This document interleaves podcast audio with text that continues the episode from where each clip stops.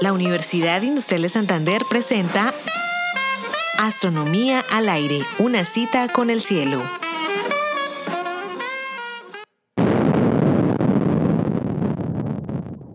Los físicos hemos conocido el pecado. Hoy presentamos el padre de la bomba atómica. Tan terribles palabras fueron un mea culpa a raíz de la explosión de las bombas sobre Hiroshima y Nagasaki.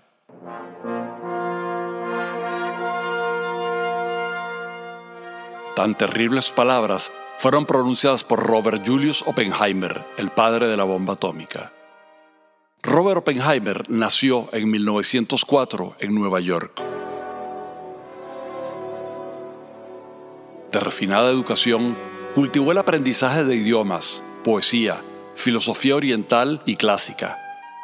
Estudió física en Harvard, Cambridge y Göttingen, bajo la tutela de físicos tan prestigiosos como Ernst Rutherford y Max Born. Como físico, su nombre se asocia con contribuciones a la mecánica cuántica y a la teoría de la relatividad. Descubrió la ecuación del equilibrio estelar en estrellas muy densas y sentó las bases para el estudio del colapso gravitacional y los agujeros negros.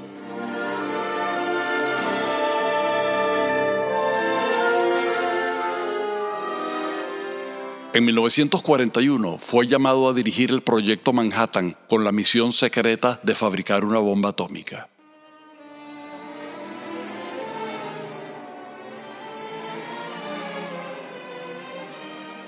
Tuvo bajo su responsabilidad a más de 5.000 científicos, ingenieros y técnicos. Su enorme prestigio como científico, combinado hábilmente con las virtudes del gerente, garantizó el éxito del proyecto.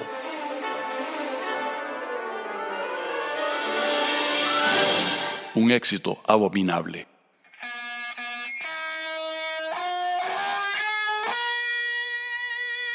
En agosto de 1945, dos bombas atómicas, la más letal de las armas, destruyeron Hiroshima y Nagasaki. A raíz de la explosión, Oppenheimer recordó el Bhagavad Gita.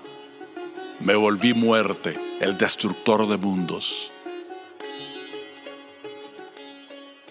Vivió con un profundo sentido de culpabilidad y luchó denodadamente desde la Comisión de Energía Atómica por el uso pacífico de la energía nuclear recién descubierta.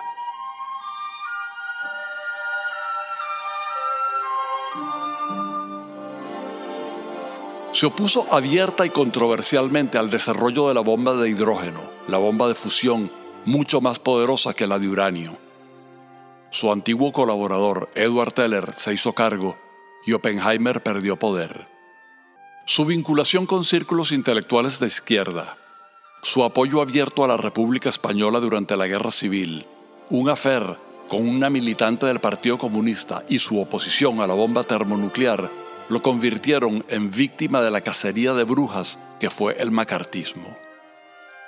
Aunque no lograron declararlo culpable, fue removido de la Comisión de Energía Atómica y no tuvo acceso a secretos militares.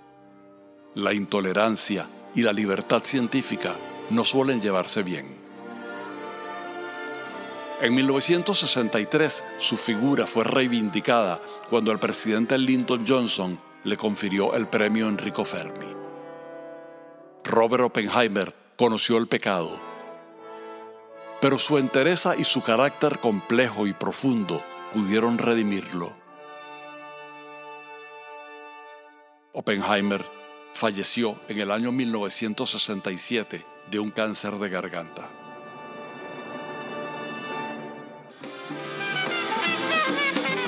Realización Astronomía al aire. Narración edición Héctor Rago. Grabación Jairo Campillo, equipo Radio Telewis Comunicaciones. Twitter arroba astro al aire.